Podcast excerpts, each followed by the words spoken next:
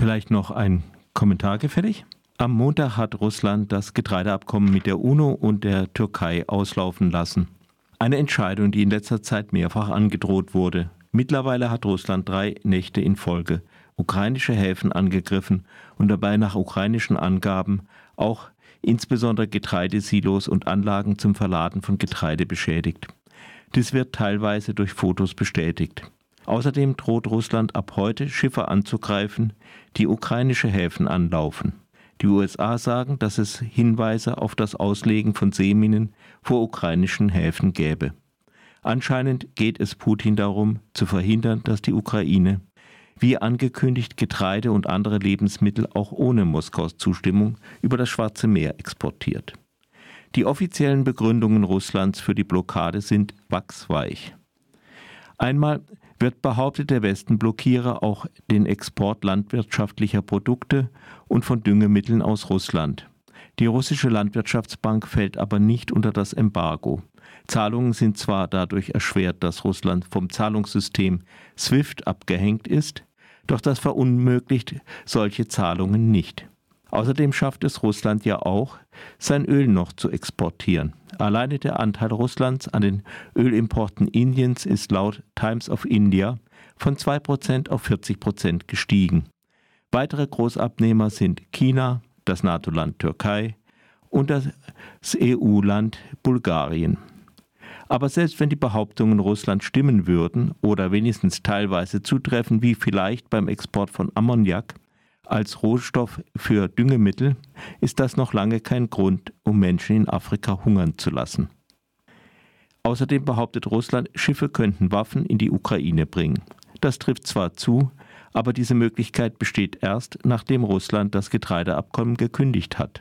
Vorher konnten russische Inspekteure Schiffe auf der Einfahrt ins Schwarze Meer in Istanbul kontrollieren, um eben dies zu verhindern.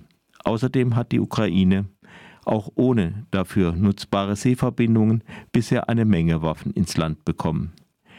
Die Blockade der Häfen bringt Russland eine Reihe von Vorteilen. Die ukrainische Wirtschaft wird weiter geschädigt, westliche Regierungen müssen das ausgleichen und könnten müde werden.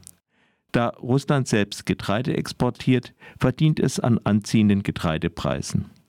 Die damit ausgelöste zusätzliche Inflation führt zu sozialen Spannungen bei den Unterstützern der Ukraine, die russlandfreundliche Politikerinnen und Politiker ausnutzen können. Wagenknecht und AfD, ich höre euch trapsen.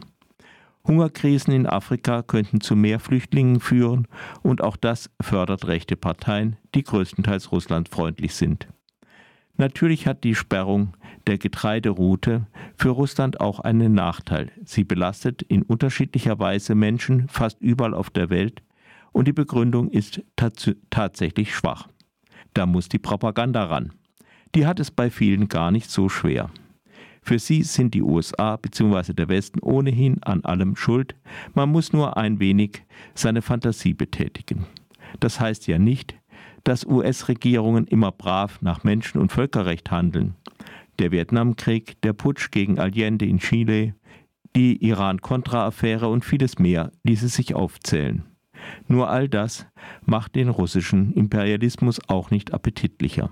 Statt nach Jahren endlich mal anzuerkennen, dass man sich mit der einseitigen Ausrichtung auf Russland als ständiges Opfer vielleicht doch etwas geirrt hat, wird er akribisch und mit unscharfen Argumenten nach westlichen Interessen in der Ukraine gesucht, so als könnte der Westen in der Ukraine wirtschaftlich je das rausholen, was er durch den Bruch mit Russland verliert.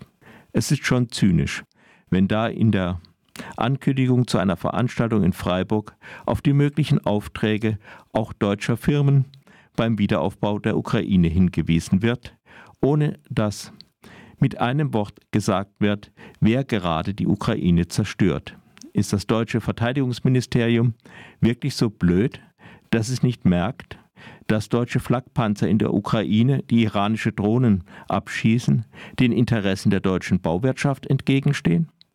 Ich empfehle allen, sich als links verstehenden Friedensfreundinnen, die die Menschen in der Ukraine vor westlicher Ausbeutung schützen wollen, doch erstmal mit Menschen aus der Ukraine zu reden.